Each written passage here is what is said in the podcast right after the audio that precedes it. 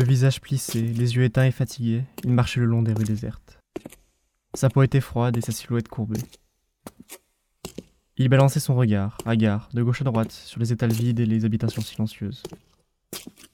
Parfois, il lui semblait même entendre une voix, mais dès qu'il se retournait pour en trouver la source, il était confronté à la réalité. Il était seul.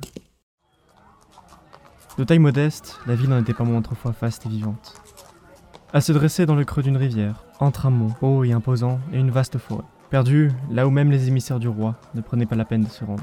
Une fière cité aux rues pavées de pierres blanchies, aux bourgeois endimanchés et aux ménestrels à la voix forte. Il était jeune alors, apprenti forgeron, il mélangeait vie simple et excès, et cela lui convenait. Il aimait battre et modeler le fer rouge et étincelant, glisser des sourires aux servantes qui venaient ferrer le cheval de leur maîtresse, et la fraîcheur du soir lorsqu'il quittait les chopes ardentes après une longue journée. Il connaissait la ville dans ses moindres recoins. Il s'était maintes fois occupé à les explorer, tantôt par curiosité, tantôt par la force des choses, lorsqu'il y était jeté depuis une taverne. Il aimait la ville. Et puis la maladie était arrivée.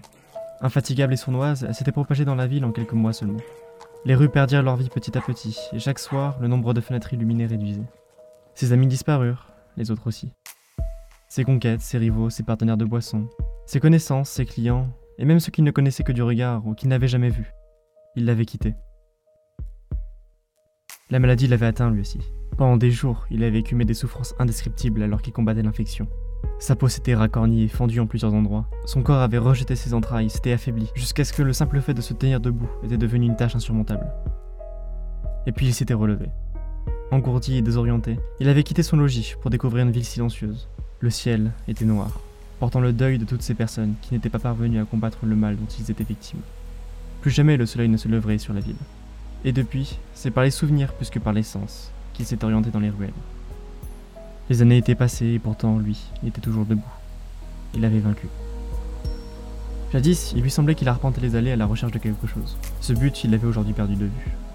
Était-ce un ami, un lieu, un signe Cela n'importait plus. Il ne vivait plus que pour revivre ses mémoires passées. Enlisé dans l'ombre du monde qui lui avait été injustement pris. Il était perdu.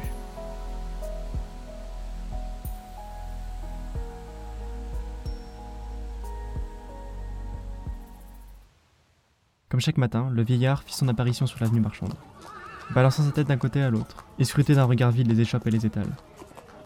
Les marchands et les badauds s'écartaient respectueusement de son chemin. Certains essayaient une ultime fois de l'interpeller, mais comme toujours, ils n'obtenaient aucune réponse. Il était le dernier vestige de la terrible épidémie qui avait frappé la ville plusieurs années plus tôt. Laissé mutilé par l'infection, il n'y avait plus rien qu'il ne pouvait faire pour lui. Impuissant, il se contentait de le laisser poursuivre sa déambulation. Les yeux éteints.